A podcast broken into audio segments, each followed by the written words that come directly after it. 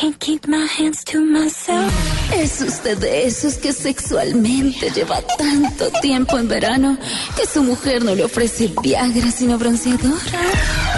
Lleva tanto tiempo sin extasiar la pasión que cuando su mujer le pide que la caliente, usted le regala una cobijita térmica. Si en la cama ya solamente hace gritar a su marido cuando le saca espinillas. Vaya al consultorio de la doctora Labia de Voz Populi. Perdón, de Voz Populi. Can't keep my hands to myself. 5 de la tarde, 52 minutos. Ah, Hola, hola, hola, hola. Un saludito especial para todos mis bagrecitos de el amor.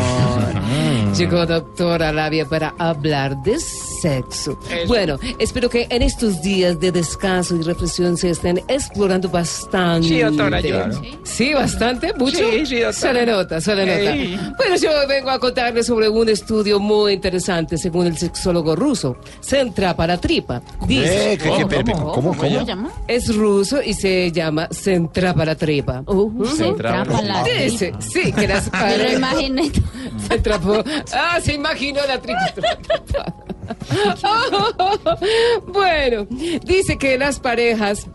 El estudio que hace este sexólogo dice que las parejas disminuyen la actividad sexual en Semana Santa. Claro. Solo las que deciden viajar y desconectarse logran disfrutar de una verdadera semana de pasión. bueno, por eso hoy les traigo las exposiciones sexuales según el lugar del mundo que quieran visitar en estas vacaciones. A ver. Muy bueno, está muy bueno. Voy con posición número uno.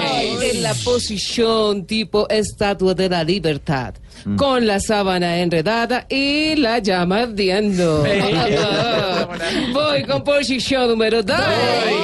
Esta es la posición tipo Torre Eiffel. Después de verla tan grande, queda uno parado en la punta y con la boca abierta. Voy con posición número tres. Posición tipo Disney World.